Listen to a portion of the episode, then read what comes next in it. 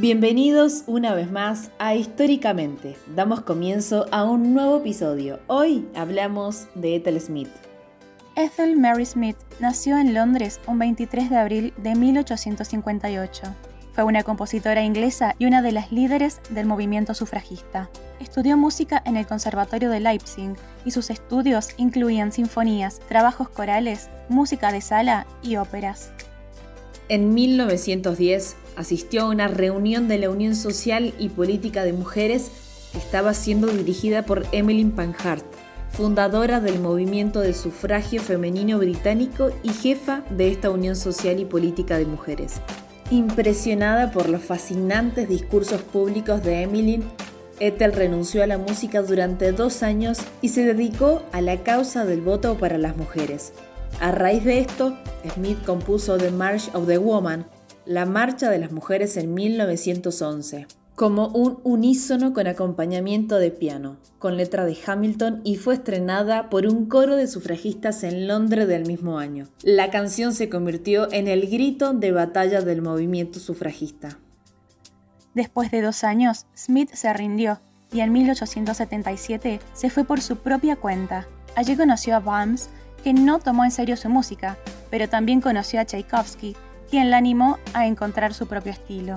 Además, conoció a Clara Schumann y en 1890 hizo su debut en Inglaterra. Obtuvo cierto reconocimiento en Inglaterra con la interpretación de su misa para coro y orquesta en 1893 en el Albert Hall y luchó para que se interpretaran sus obras. En 1903 se convirtió en la primera y la única ópera de una mujer en ser realizada en Metropolitan Opera de New York. Su oído se deterioró en sus últimos años y se vio obligada a abandonar su carrera musical debido al aumento de la sordera.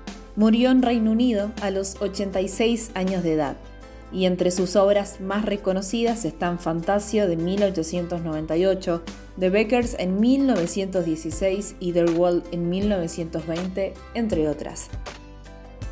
En 1922, Ethel Smith fue nombrada Dama Comandante de la Orden del Imperio Británico. Siete años más tarde, dirigió la banda policial en una versión de la Marcha de las Mujeres en la inauguración de una estatua de Emmeline Pankhurst en Victoria Tower Gardens.